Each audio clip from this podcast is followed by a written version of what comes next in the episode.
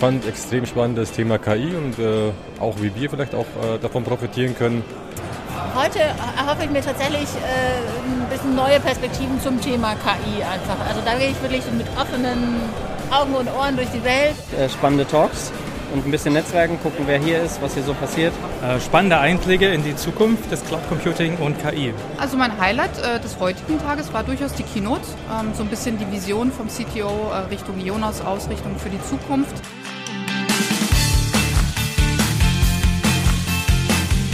Hallo und herzlich willkommen bei Inside Jonas.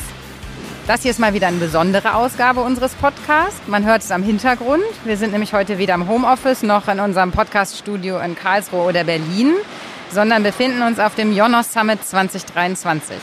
Der Summit findet diesmal in der Station Berlin statt. Das ist ein ehemaliges Bahnhofsgelände am Gleisdreieck. Und wir, das sind Andreas Maurer, Thomas Ritter. Und ich bin Karin Greper. Und das war gerade keine U-Bahn, die hier vorbeigefahren ist, sondern hier wird gerade schon abgebaut auf dem Summitgelände. Genau, wir haben nämlich gerade die letzten Vorträge hinter uns und zwei spannende Konferenztage sind zu Ende gegangen. Ja, und wir haben die Zeit genutzt, um mit einigen der Referenten und Aussteller zu sprechen. Der Summit stand dieses Mal unter dem Motto Level Up. Wem das nicht sagt. Unser Ziel bei Jonos ist es, vor allem kleinen und mittleren Unternehmen dabei zu helfen, das nächste Level auf ihrer Digitalisierungsreise zu erreichen. Genau, aber dabei hat sich in diesem Jahr vor allen Dingen ein Thema, das auch in aller Munde ist, wie ein roter Faden durch fast alle Präsentationen, Vorträge und Panels gezogen. KI, also künstliche Intelligenz. Im letzten Jahr hat unser Produktmanagement-Chef Patrick Schaudel ja relativ provokativ gesagt, wer sein Unternehmen nicht digitalisiert, der existiert nicht mehr. Und Karin, du hast zwei unserer Redner gefragt, ob das heute auch genauso für KI gilt.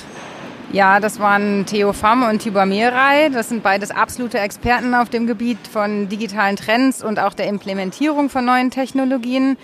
Bei KI waren sich tatsächlich beide einig, dass es für Firmen keine Option ist, sich damit nicht zu beschäftigen. Und zwar geht es erstmal darum, sich damit zu beschäftigen, welche Tasks und in welchen Bereichen der Einsatz im eigenen Unternehmen Sinn macht und dann schrittweise zu starten. Und das ähm, war auch ein wichtiges Learning für mich. Äh, das kann für jedes Unternehmen einfach auch komplett anders aussehen. Schlimmer als kein KI-Tool zu nutzen, ist eins einzuführen, was niemand nutzen will. Ja, und, ähm, und der Mensch ist und bleibt ein, ein Tier und ein emotionales Tier. Ne? Und um diese äh, Vorbehalte, die du jetzt äh, erwähnt hast, Karen, zu, ähm, zu minimieren, beginnt das natürlich mit Learning. Ja, also Menschen äh, wollen, wenn sie etwas nicht kennen, sind sie erstmal skeptisch dem gegenübergestellt. Da setzt du ja auch an, Theo, mit deinem äh, Upscaling-Angebot. Aber ähm, was wir auch sehen in den Transformationen, die wir dann auch durchführen, ist es eines Learning. Da machen wir auch natürlich äh, im Rahmen von Projekten äh, ähm, Academies etc. Aber was wir dann auch immer wieder machen, ist das Thema Learning by Doing. Ja, dass man auch bewusst sagt, ich mache das jetzt nicht quasi sequenziell, dass ich jetzt erstmal die ganzen Lizenzen kaufen, die ganzen Systeme einführen, wenn dann die Daten alle bereinigt sind, dann fange ich mal irgendwann an mit dem Use Case, sondern dass man viel agiler sagt, ich nehme mir einen Prozess oder ein Produkt oder ein Kundensegment und dann mache ich auf diesem Perimeter mache ich Ende zu Ende alles. Da habe ich dann die Systeme, da habe ich dann auch den Prozess und da binde ich auch die Leute ein. Und damit kriegt man die Learning by Doing rein und dann plötzlich auch die Dynamik, die den Change befeuert.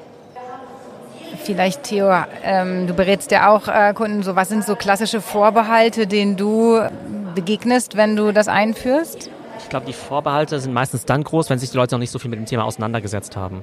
Weil es dann einfach immer nur diese diffuse Gefahr gibt, künstliche Intelligenz, irgendwie alles so ein bisschen äh, ne, gruselig und äh, komisch. Ähm, sobald die Leute mal sehen, was diese Tools können, ähm, sind die eigentlich in der Regel sehr begeistert. Ja, die sehen eigentlich sofort diesen Nutzen. Das ist ja auch das Schöne dran, dass sie eben sehr benutzerfreundlich sind. Ähm, ein Beispiel: Ich war letztens bei einer Company, die halt sehr viele Audioinhalte produziert, zum Beispiel auch wie diesen Podcast jetzt hier. Ne? Und im Nachgang wird ja jemand aus eurem Team ja diesen Podcast editieren. Und die Person wird sich das Ganze anhören, die, was nicht, 10, 20 Minuten, und dann müssen ja Versprecher rausgeschnitten werden, Füllwörter, wenn ich immer gell oder aber oder sowas sage, und dann eben auch Sprechpausen. Und dieser ganze Prozess, der kann halt gerne mal eine Stunde dauern mit künstlicher Intelligenz wird ja alles Gesprochene, was wir hier sprechen, wird eben transkribiert. Das heißt, jedes Mal, wenn ich jetzt ein Füllwort benutze, dann steht da eben im Transkript Gell oder äh, so, so, sozusagen oder sowas. Ne? Und in dem Transkript, dann gibt es eben eine Funktion, die heißt dann Magic Edit. Dann wird im Prinzip das Transkript angeguckt und dann steht da halt, okay, es wird da irgendwie zehnmal Gell oder Naja gesagt. Jetzt drückst du einmal auf den Knopf und dann wird das alles rausgeschnitten. Also da wird sozusagen auch die entsprechende Audiostelle da rausgeschnitten oder auch im Video. Das heißt, die Arbeit, die normalerweise irgendwie zwei Stunden dauert, die dauert jetzt halt irgendwie zehn Sekunden. Ja? Das heißt, du wirst einfach viel, viel produktiver dadurch. Und jetzt kommt aber das Spannende. Ich kann jetzt zwei Personen jetzt von diesem Tool berichten und die eine Person, die kriegt leuchtende Augen und sagt, genial, darauf habe ich ja nur gewartet, jetzt kann ich endlich mal kreative Dinge machen, muss nicht dieses äh, langweilige Zeug machen. Und die andere Person, die kriegt halt die Panik und sagt, ja, Moment mal, das ist auch mein Job, ich mache ja den ganzen Tag nichts anderes, außer diese Versprecher und Füllwörter irgendwie rauszueditieren. Das heißt, ich glaube, es hängt ganz stark davon ab, wie, ja, viel du dir auch selbst zutraust vielleicht, dass du irgendwie sagst, hey, ich sehe das nicht als Bedrohung, sondern eher als eine Art Erleichterung. Ähm, und in dem Zusammenhang spreche ich eigentlich auch immer gerne über AI als Augmented Intelligence. Also nicht was Künstliches, was uns irgendwie ersetzen soll, sondern ein Tool, das uns eben dabei hilft, unsere ja, menschliche Intelligenz eben noch weiter zu hebeln und eben noch ja, ähm, zu skalieren. Das heißt also eigentlich ähm, als Quintessenz, es geht gar nicht darum, dass KI Menschen überflüssig macht, sondern es ist eher ein Lernprojekt, das man Menschen vermitteln muss, dass KI einen unterstützt und Freiraum schafft für dann andere Projekte? Naja, ich glaube, man muss schon ehrlich sein. Es wird ganz klar, wenn Tätigkeiten ersetzt werden. Ich glaube, das ist völlig klar. Ne? Und äh, das hat es aber immer wieder gegeben in der, äh, in der Menschheitsgeschichte. Ne? Ähm, nur ist, glaube ich, jetzt der Unterschied, dass man jetzt vielleicht als Kutscher, der früher Pferdewegen gefahren ist, vielleicht nicht Taxifahrer werden konnte innerhalb von, äh, von einem Jahr oder so, ähm, sondern dass halt da zukünftig das Auto durch eine KI gesteuert wird. Ne? Also die Umwerfungen werden viel größer und auch der Gap in einen neuen Beruf kann sich auch vergrößern. Also ich glaube, es gibt für viele hochqualifizierte Expertiseträger oder auch in Berufen, die momentan noch sehr durch Empathie leben, wie der ganze Pflegebereich. Da wird es noch ein paar Inseln der Glückseligen geben, aber wir müssen schon darauf einstellen, dass mit diesen exponentiellen Entwicklungen, weil das ja wirklich exponentiell ist, was du jetzt geschildert hast, Copilot, plötzlich halbe, halbe Milliarde Menschen werden da ähm, äh, verstärkt, dass das dann auch nochmal zu größeren Umwerfungen führen kann. Ich betrachte ja diese ganzen KI-Tools immer ganz gerne als Praktikanten. Ja? Das heißt, ähm, welche Aufgaben kann ich an Praktikanten auslagern? Die kann jetzt eben auch KI übernehmen. Und ich glaube, jeder, jeder von uns muss sich eben hinterfragen, äh, von den, weiß nicht, acht oder zehn Stunden, die ich jeden Tag arbeite, wie viel davon könnte ehrlich gesagt auch ein Praktikant eben übernehmen? Ne? Und wenn eben ein Großteil davon eben auch der Praktikant machen kann, dann kann es eben auch die KI machen. Aber das heißt, ich muss mich darauf konzentrieren, auf die Tätigkeiten, die eben nur ich machen kann. Nehmen wir mal an, ich bin jetzt im Bereich Sales unterwegs. Ne? Dann ist ja da, wo ich den Mehrwert stifte, ja, indem ich eben Kontakte knüpfe, eben mit Kunden spreche, die überzeuge, ähm, versuche zu verstehen, was die genau brauchen. Und da liegt ja mein Mehrwert. Mein Mehrwert liegt ja nicht vielleicht darin, jetzt irgendwie Proposals zu beschreiben oder irgendwie Fragebögen zu beantworten, Reise, Reisen zu buchen, Reisekostenabrechnungen und ähnliches zu machen. Ne?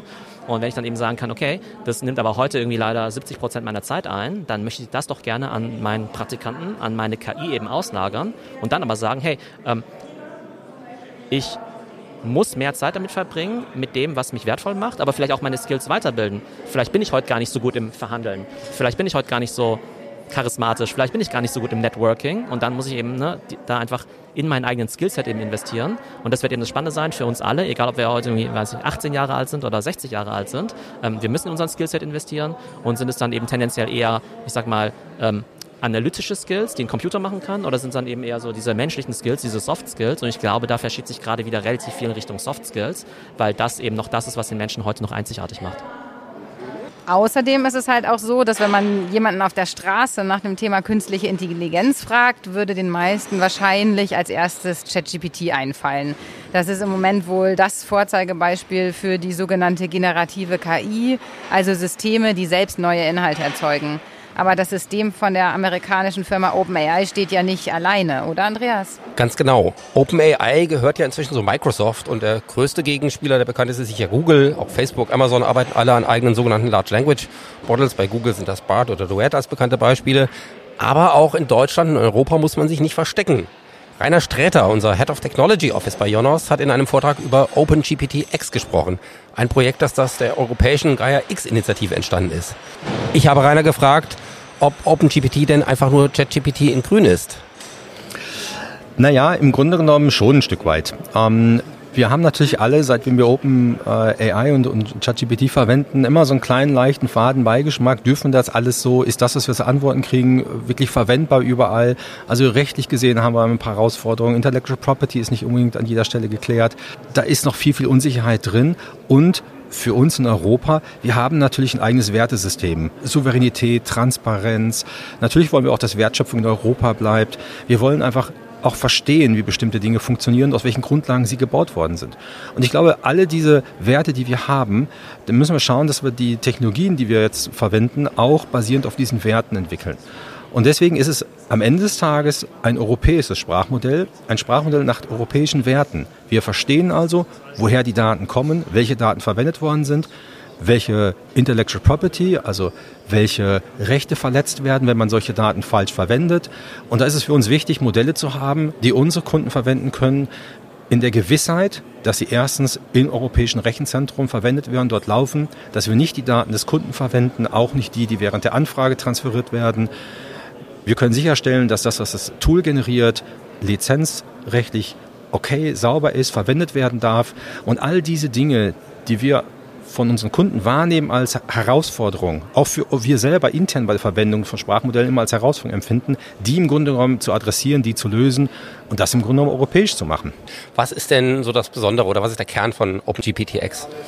Also ich glaube, es sind vielleicht zwei Dinge. Das eine ist natürlich, ähm, europäischen Werte heißt ja, wir verstehen, mit welchen Daten diese Modelle trainiert worden sind. ChatGPT 4, das Vierer-Modell, ist nicht mehr offengelegt, welche Daten die Grundlage sind. Wir wollen das gerne verstehen. Wir wollen verstehen, woraus sind diese Modelle entstanden, um dann auch Rückschlüsse ziehen zu können, auch Antworten dieser Modelle besser interpretieren zu können. Das zweite ist natürlich, OpenGPTX möchte nicht nur ein neues Sprachmodell generieren, sondern es geht darum, dieses Ökosystem auch in Europa wieder aufzubauen, wo dieses Modell eigentlich nur ein Puzzlestein, aber auch die Basis ist. Dann für ganz viele weitere AI-Dienste, die wir dann für den, für den Mittelstand, für die Kunden draußen anbieten können. Ähm, insbesondere natürlich im ersten Schritt, wenn ich so ein Large Language Model habe, was überhaupt noch nicht gefeintuned ist auf meinen spezifischen Use Case, dieses Modell zu nehmen als Basis für meine Use Case, den ich habe. Wenn ich also ein Sprachmodell brauche, damit die Kommunikation im Auto ein bisschen fluffiger läuft dort und ich nicht fünfmal meinen Satz wiederholen muss, bis das Auto verstanden hat, was ich will, dann wäre es schön, dieses Sprachmodell zu nehmen und mit den typischen Frage-Antworten, die im Auto entstehen, zu trainieren, zu feintunen, sodass es dann in dem Kontext vernünftig läuft. Du hast gesagt, wir wissen nicht mehr, woher die Trainingsdaten für ChatGPT 4 kommen. Woher kommen die Trainingsdaten für OpenGPT-X? Das ist offengelegt. Ähm, die Datenquellen sind, äh, sind bekannt. Es sind natürlich viele Daten, die öffentlich zugänglich sind. Äh, wir haben äh, gerade in dem, im öffentlichen Bereich in der EU unfassbare große Datenmengen, extrem hoher Qualität die auch für viele andere Modelle schon verwendet worden sind, ähm, die sehr qualitätsgesichert sind. Aber natürlich haben wir auch Daten wie Wikipedia-Daten, die sehr gern und sehr oft genommen werden. Ähm, wir haben Konversationsdaten und natürlich gibt es dann auch noch Unternehmen, die diese Modelle dann weiterentwickeln können durch zum Beispiel ihre internen Daten, ihren internen SharePoint oder Google Drive oder Dropbox, was auch immer dort Daten nehmen können, die da anreichern können. Sie können ihre E-Mail-Kommunikation nehmen und damit das Modell weiter trainieren und anreichen. Aber die Basis sind Daten, die im Grunde öffentlich frei zugänglich sind. Das Projekt läuft ja jetzt schon, äh, glaube ich, weit über ein Jahr. Ist eines der Gaia X Förderprojekte OpenGPT-X. Es gibt sicherlich jetzt schon die ersten Use Cases. Also was konkret wird denn mit dem Programm gemacht oder ausprobiert? Ganz genau. Wir haben so ungefähr die, die Hälfte, ein bisschen mehr als die Hälfte des Projektes hinter uns. Am Anfang des Projektes geht es natürlich auch sehr viel darum, herauszufinden, wie verhält sich das Training von solchen Modellen, wie viel Infrastruktur brauche ich, welche Zeit brauche ich, welche Daten brauche ich, wie kann ich das Training als solches optimieren, sodass ich nachher, wenn ich wirklich dann anfange, das große Modell äh, zu rechnen, das schon in einer optimierten Art und Weise mache und da nicht unendlich lange für brauche. Wenn wir auf die Use Cases kommen, ähm, da haben wir im Grunde genommen uns drei Bereiche prototypisch rausgesucht. Ähm, der erste Bereich ist im Medienbereich. Ähm, und das kam auch deswegen, weil der WDR zu uns gekommen ist und gesagt hat, hey, wir haben hier diese Mediathek, wir haben hier sehr, sehr hochwertige Film, Audio, Videoschnitte, die wir alle im Grunde genommen nur bedingt heute durchsuchen können weil uns zum einen die Transkription fehlt, zum anderen fehlt uns aber die intelligenten Metatext. Wir würden gerne, dass man in der Mediathek einfach hingehen kann, sagen, ich will alle Filme mit orangen Mäusen suchen und kriegt dann die ganzen Serien der Sendung der Maus und was sonst noch mit orangen Mäusen existiert. Da haben wir in der Versicherungsbranche einfach eine Optimierungsanfrage. Wir haben insgesamt äh, pro Jahr ungefähr 23 Milliarden Schadensfälle mit 53 Milliarden Euro Schaden. Die Hälfte davon kommt aus dem Kraftfahrzeugbereich. Und die durchschnittliche Abwicklungszeit von so einem Schadensfall sind so 28 Tage. Das ist schon ziemlich lang. Und wenn man das mal hochrechnet, ist natürlich ein unfassbarer auch wirtschaftlicher Aufwand, das zu tun. Und es ist ja hochstrukturierter Prozess. Ich kriege Formulare, die muss ich verstehen da nicht man jeden Tag mit den Formularen zu tun hat, macht man auch sehr viele Fragen, was muss ich da jetzt genau eintragen und was passiert eigentlich, wenn ich Folgendes dort eintrage.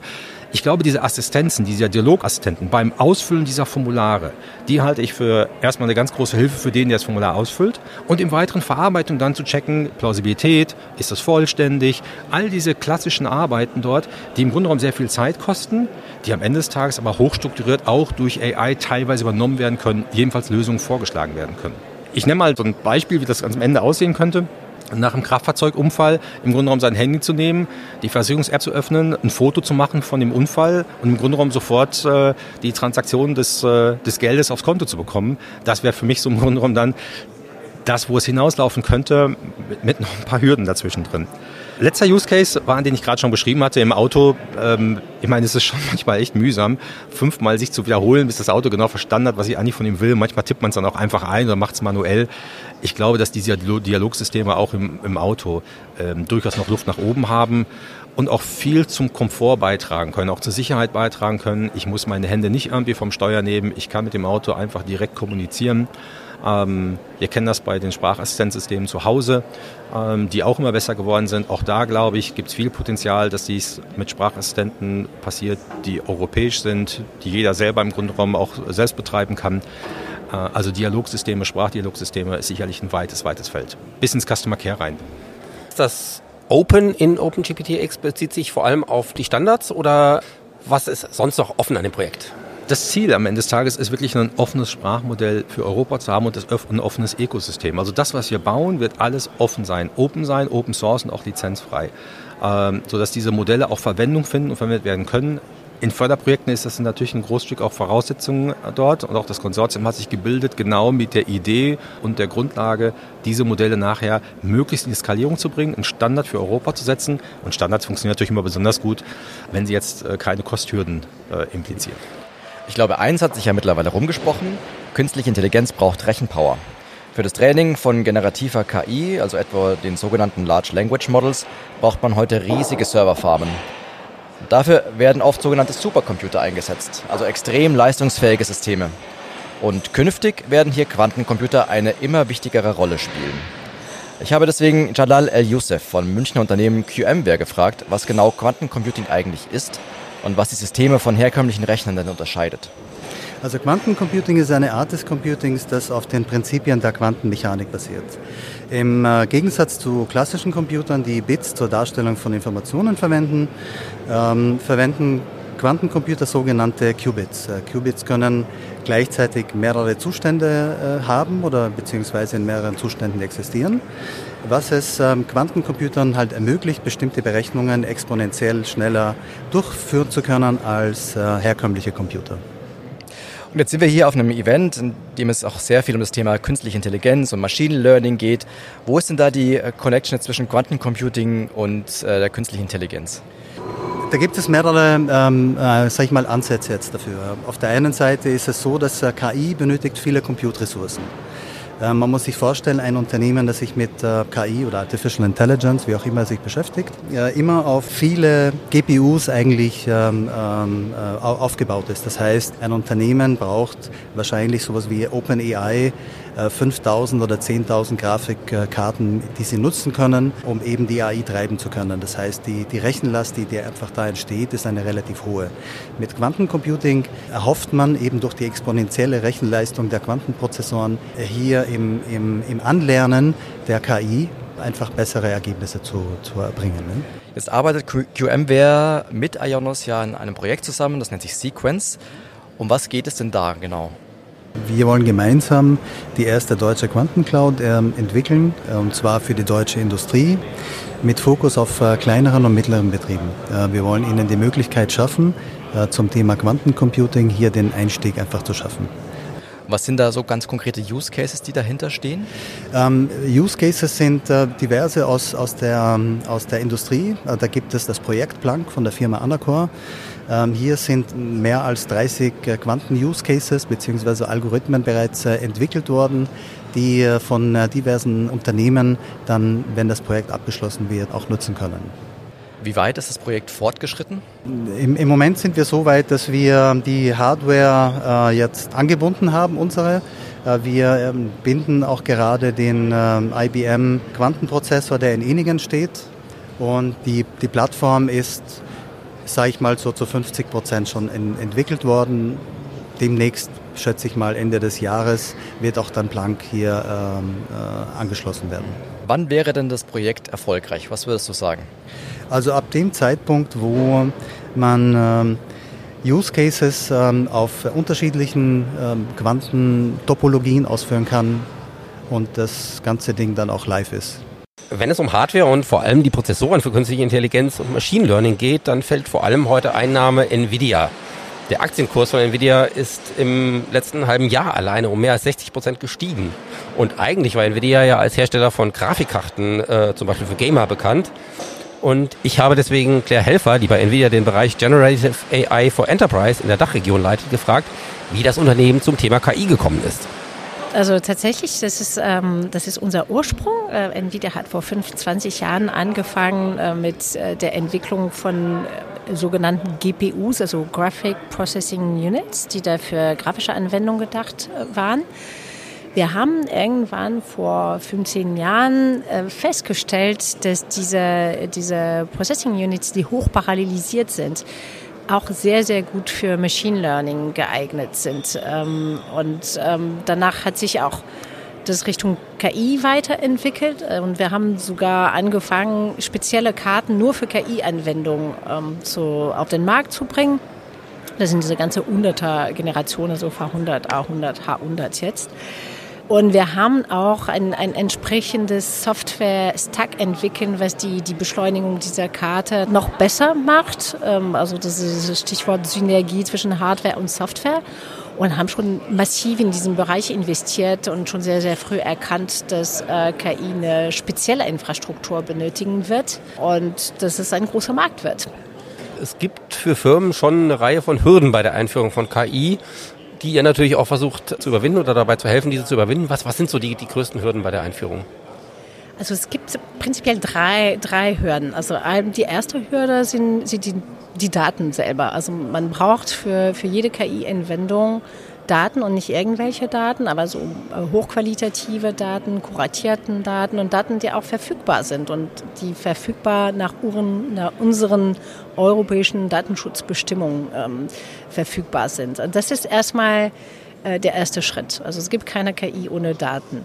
Der, ähm, das Zweite ist der, der Zugang zu dieser, zu dieser KI-Expertise. Also gerade in Deutschland ist es extrem schwer, da dieser, diesen Talent ähm, äh, zu finden so Entwickler, die da Deep Learning Know-how, ähm, KI Know-how haben, sind, ähm, sind eigentlich selten ähm, und auch teure Ressourcen. Also das ist auch für viele Unternehmen eine Schwierigkeit. Und, und das Dritte, und was uns auch bei Nvidia am meisten beschäftigt, ist äh, der Zugang zu KI-Infrastruktur. Äh, es ist meistens eine hohe Investition, die, die für vielen Unternehmen schwer zu rechtfertigen ist. Manchmal für Startups geht es darum, Investoren äh, zu überzeugen, aber auch bei großen Unternehmen, auch bei ich arbeite viel mit, mit DAX-Unternehmen, die müssen auch ihr Management davon überzeugen, ein paar Millionen in der KI-Infrastruktur zu investieren, ohne dass man unbedingt vom Anfang an den Return on Investment beweisen kann. Es ist, es ist äh, schon Forschung und Entwicklung ein bisschen. Im Rahmen des Sequence-Projekts, über das du eben schon gesprochen hast, Thomas, nutzen wir in unseren Rechenzentren die sogenannte DGX-Plattform von NVIDIA. Also DGX ist, ähm, ist im Grunde genommen ein ganzes System, also wie ein Server, aber wirklich ein extrem leistungsfähiger ähm, Server, der das ganze Know-how von Nvidia, Nvidia im Bereich KI-Training verbündelt. Das ist auch das Ergebnis unserer Zusammenarbeit mit, mit vielen ähm, äh, KI-Startups, aber auch mit, mit ähm, den größten weltweiten äh, Konzernen, die da KI-Entwicklung betreiben, sei, sei es äh, Google, OpenAI, äh, Facebook, allen unsere, unsere Kunden aus, der, aus dem Silicon Valley.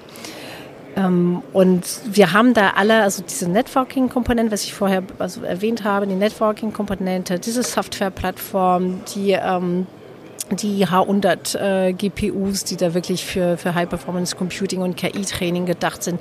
Das ist alles in einem, in einem äh, Appliance, also was wir DGX nennen, zusammen verbunden, bringt auch den ganzen Software-Stack mit. Also man braucht sich da keine Gedanken da zum, zum Software-Stack zu machen. Das sind auch unsere ganzen ähm, äh, SDKs, Libraries, Frameworks sind auch in Begriffen Support inklusiv. Also man darf nicht vergessen, die, diese KI-Welt ist eine Open-Source-Welt. Das ist manchmal, manchmal eine Schwierigkeit, auch wenn man, äh, wenn man in die Produktion geht für manchen Unternehmen. Und auch noch zu, den Zugang zu, der, zu den KI-Experten von NVIDIA. Das, das ist das Angebot, was sich hinter DGX versteckt. Also wir sind nicht mehr als ein Server, sondern wie gesagt, dieses Software-Stack und der, der Zugang zu unserer KI-Expertise.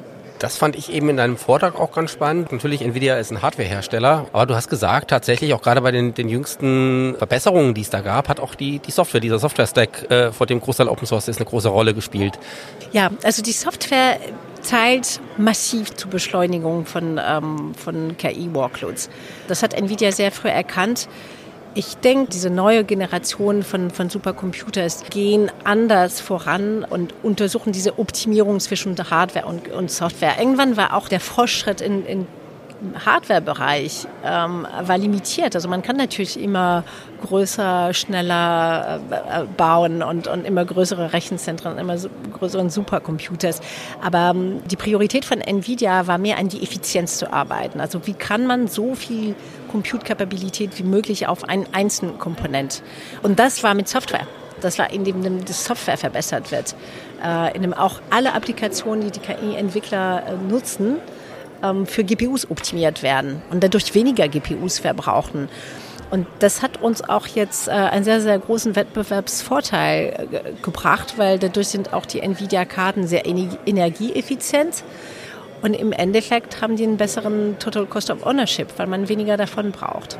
Und am Ende laufen die meisten KI-Anwendungen heute nicht bei den Endanwendern, sondern meistens ja in der Cloud. Also bei den großen Providern, wie zum Beispiel auch Jonos. Natürlich interessiert uns deshalb, wie sehr das Thema Cloud inzwischen in der Wirtschaft angekommen ist. Und dazu haben die Forscher von IDC wieder ganz interessante Daten veröffentlicht. Der Vortrag von Matthias Zacher hatte den Titel Cloud in Deutschland 2023 What's Next? Aber ich habe ihn erst einmal gefragt, Matthias, what's now?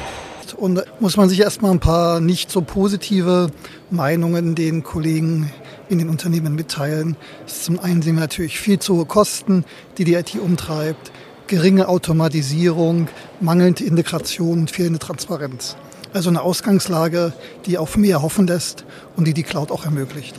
Ist denn die Cloud mittlerweile auch bei allen Unternehmen hier angekommen in Deutschland? Ja, natürlich redet jeder über die Cloud, gar keine Frage. Aber der zweite Punkt ist, wo ist sie wirklich umgesetzt? Und unsere Studien zeigen, dass ungefähr 80 Prozent der Unternehmen in irgendeiner Form natürlich äh, Cloud-Lösungen nutzen. Ähm, die Intensität, wie tief das im Unternehmen angekommen ist, ist natürlich völlig unterschiedlich. Was sind denn so die ganz typischen Anwendungsfälle für Cloud-Lösungen hier in Deutschland? Das ist eine ganz schwierige bzw. umfangreiche Frage. Es gibt mindestens so viele Anwendungsfälle wie Unternehmen, aber ganz grundsätzlich kann man sicher sagen, auf Infrastrukturebene geht es natürlich nach wie vor um die Virtualisierung, Flexibilisierung der Infrastruktur, Skalierung. Das sind sich wichtige Punkte. Und andererseits auf der Anwendungsebene, ja, ist das ganz große Schlagwort Cloud Native. Das ist ein ganz zentraler Punkt, weil natürlich in den Anwendungen letztendlich der Business-Nutzen für die Unternehmen steht. Und da schließt sich dann entsprechend auch die Schnittstelle zwischen den Business-Abteilungen und den IT-Abteilungen. Du hattest jetzt erwähnt das Thema Cloud Native. Wie kann man sich denn als Unternehmen darauf vorbereiten, quasi Cloud Native zu sein? Also was sind so die, die Voraussetzungen? Was muss man mitbringen? Ja, man braucht erstmal eine Entwicklungsplattform, die bestimmte Funktionalitäten bereitstellt. Da geht es um Flexibilität, um die Aufspaltung der entsprechenden Applikation. Das Schlagwort Container, viel auch heute auf der Veranstaltung immer wieder, ist ganz zentral Microservices. Das ist vielleicht eher von der technischen Seite zu sehen. Dann muss ich natürlich viele organisatorische Dinge umsetzen, die es mir ermöglichen, diese Dinge auch dann entsprechend in einem Cloud-Native-Stadium äh, zu entwickeln. Und es ist ganz wichtig, ich muss einfach meine Leute mitnehmen. Ich brauche die passenden Entwickler, ich brauche natürlich die Kollegen in den DevOps-Abteilungen und ich brauche natürlich auch die Kollegen aus dem Business, die mir ermöglichen, dass ich äh, das, was sie benötigen, auch entsprechend umsetzen kann. Also einfach müssen da alle mit ins Boot. Natürlich äh, hauptsächlich ist die IT gefordert, sprich die Anwendungsentwickler, weil die diese Dinge dann entsprechend bauen und auch immer weiterentwickeln. Und ganz wichtig, es ist ein permanenter Prozess. Im Gegensatz zu klassischen Anwendungen, die vielleicht in einem Monolithen äh, entwickelt worden sind, nur als Wasserfallmodell, relativ statisch. Und genau das wollen wir ja mit Cloud Native vermeiden. Wir wollen einfach Applikationen immer aktuell halten und die Business-Anforderungen so schnell wie möglich umsetzen. Und das beste Beispiel sind sicher die Apps, die jeder von uns regelmäßig auf dem Mobiltelefon aktualisiert. Wo sehen denn jetzt die Anwender den allergrößten Nutzen beim Einsatz der Cloud hier in Deutschland? Auch da gibt es unterschiedliche Aspekte, die eine Rolle spielen. Aber ganz klar ist es die Flexibilisierung, dass man wirklich die IT, durch die IT die Anwendung viel besser unterstützen kann. Das ist sicher, denke ich, das, das Wichtigste. Und natürlich gerade in der Situation jetzt im äh, September 23 ist nach wie vor das Thema der Kosten. Wirtschaftlich ist es für viele Unternehmen nicht ganz einfach. Und da schaut man immer, wie man die Kosten runterprügeln kann. Manchmal wirklich mit Gewalt. Das ist gar nicht so ideal, einfach die Kosten runterzubringen, sondern äh, langfristig zu schauen, wie ich meine Kosten flexibilisieren kann. Und da kann natürlich die IT sehr viel beisteuern, in, beispielsweise im Cloud-Nutzungsmodell. Jetzt hast du vorher gesagt, dass ähm, 80 Prozent der Unternehmen Cloud in Deutschland schon einsetzen. Das heißt, andersrum gesehen, 20 Prozent machen das nicht. Wo sind denn die größten Hindernisse beim Einsatz von Cloud-Lösungen? Ganz entscheidend ist, ähm, dass häufig das äh, Fachwissen fehlt. Ähm, man muss schon sagen, dass viele kleine und mittlere Unternehmen die Cloud nicht nutzen. Bei den großen Unternehmen ist es natürlich einfach gesetzt als Standard. Die haben entsprechend spezialisierte IT-Abteilungen, aber ein kleines Unternehmen, wo zwei, drei, vier Leute die gesamte, gesamte IT meistern, äh, ist natürlich schwierig, äh, sich zu informieren, was sind aktuelle Trends, wie wirken die auch langfristig. Deswegen die ähm, ganzen Problematiken der Weiterbildung, der Schulung, der Fachkenntnisse sind ganz zentral an der Stelle. Das ist eigentlich Punkt Nummer eins, der sich auch in unseren äh, Studien widerspiegelt. Ein zweiter Punkt ist natürlich, äh, wie bringe ich meine Cloud mit der anderen IT, restlichen IT zusammen. Auch das ist für viele Unternehmen relativ schwierig, da ideale Szenarien zu finden, weil sie damit auch ein Stück weit Neuland äh, auch begehen. Und da muss man einfach schauen, wie man das entsprechend umsetzen kann. Und dritter Punkt ist nach wie vor Security. Das ist ganz interessant natürlich. Äh, aber ich denke, generell ist schon so ein Status erreicht, dass die meisten Unternehmen sagen, die Cloud ist einfach sicherer als die eigene IT. Aber nach wie vor gibt es natürlich viele Fragen die entsprechend auch beantwortet werden müssen, um wirklich dann aufzuzeigen, dass die Cloud einfach ein sicherer Lösungsansatz ist an der Stelle. Aber würdest du denn sagen, dass äh, aus deiner Erfahrung heraus Cloud im Prinzip für jedes Unternehmen eine hohe Relevanz haben sollte, also auch für die 20 Prozent, die jetzt noch fehlen? Ja, unbedingtes Ja, weil natürlich äh, es extrem viele Cloud-Angebote gibt. Wir reden ja, wenn wir über die Cloud reden, sowohl über Public Cloud Service, Software as a Service zum Beispiel, aber auch Private Cloud Lösungsansätze. Und da ist letztendlich für jedes Unternehmen äh, ein sinnvoller Lösungsansatz dabei. Das ist manchmal nur für Fachabteilungen, zum Beispiel im Marketing und so weiter. Das ist ja eigentlich schon Standard in vielen Unternehmen, da entsprechende Lösungen zu verwenden. Aber natürlich auch in anderen Bereichen ist es sinnvoll, auch auf Cloud-Lösungen zu setzen. Also jedes Unternehmen sollte einfach Geschäftsprozesse anschauen, die man besser machen möchte. Und da ist die Frage, ist dann praktisch die Cloud ein möglicher Lösungsansatz? Und in vielen Fällen wird es das einfach sein. Zum ersten Mal beim Jonas Summit dabei war unser neuer CTO, Markus Noga. Andreas, du hast ihn, glaube ich, nach seinen Eindrücken gefragt. Genau, hören wir doch mal rein. Großartig. Die Energie im Saal, die vielen Kunden, Partner und Jonas-Kollegen, die gemeinsam nicht nur Zeit bei Vorträgen verbringen, sondern auch in kleinen Gruppen in Medias Res gehen, hatten mir enorm viel Energie vermittelt. Was war denn dein persönliches Highlight? Also wenn ich eins auswählen müsste, dann ist es die Partner Roundtable Session von heute Mittag, bei der wir mit einem Dutzend Partnervertretern im Raum die Herausforderungen des Baus von Software auf europäischen Plattformen und des Public Sector Geschäfts in der Tiefe diskutieren und gleich konkrete Aktionen festlegen konnten. Stichwort Highlights. Äh, du hast über die äh, Cloud Tech Trends 2023 gesprochen. Was sind denn dort die Highlights, sowohl in der Industrie als auch für Jonas? Wenn du nur drei Sachen mitnehmen möchtest, Andreas, dann sind es künstliche Intelligenz, die souveräne Cloud und nachhaltige Infrastruktur. Das Thema künstliche Intelligenz hat sich ja fast durch jeden Vortrag durchgezogen. Was bewegt dich da im Moment am meisten? Mich persönlich begeistert, wie weit die künstliche Intelligenz in so wenig Jahren gekommen ist und wie viele neue Anwendungsfälle wir ganz einfach durch Prompt Engineering erschließen können. Dafür brauche ich keinen Entwickler mehr, dafür brauche ich auch kein großes Data Science Team mehr, weil die Modelle so gut vortrainiert sind, muss ich einfach nur Anweisungen in natürlicher Sprache formulieren und kann damit einen Effekt fürs Business erzielen. Das und die leistungsfähigen Open Source Modelle, die wir jetzt auf der Jonos Cloud in Beta verfügbar haben, erschließen dieses Potenzial jedem Anwender und jeder Anwenderin.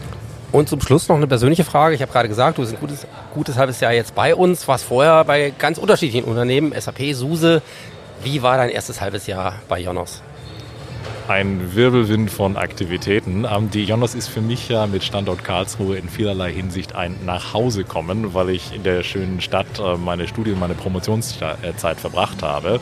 Ich freue mich, mit so vielen hochkarätigen Kolleginnen und Kollegen zusammenarbeiten zu können und die Zukunft der europäischen Cloud zu gestalten. Ähm, das geht nur bei Jonas. Ähm, ja, und wenn ihr euch interessiert für eine Karriere oder nächste Schritte in der europäischen Cloud, dann schaut auf unserer Jobseite vorbei. Ja, das war der Jonas Summit 23 für Markus. Äh, wie war es für euch?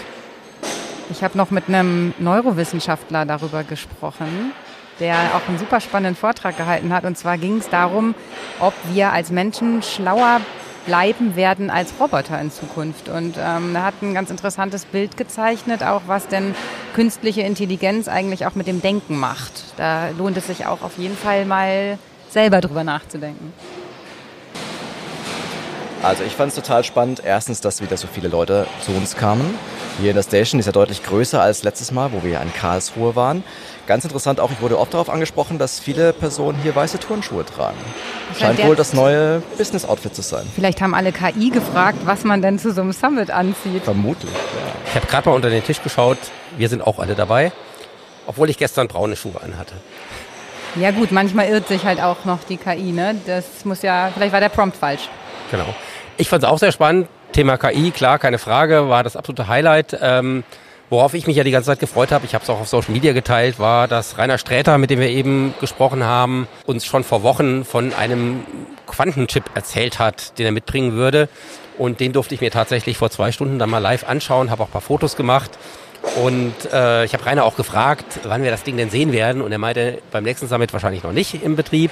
Aber Rainer denkt, das wird auch keine fünf Jahre mehr dauern, bis Quanten Quantencomputing wirklich in der breiten Masse angekommen ist. Also von daher, es lohnt sich bei den nächsten Summits wieder dabei zu sein. Klingt auf jeden Fall spannend, da weiter ein Auge drauf zu haben. Und nach KI wahrscheinlich das nächste große Ding in der Tat. Also, wie Sie gemerkt haben, haben wir viele spannende Gespräche in Berlin gehört und selbst auch geführt. Und zwar so viele, dass die eigentlich alle gar nicht in diesen Podcast reingepasst haben.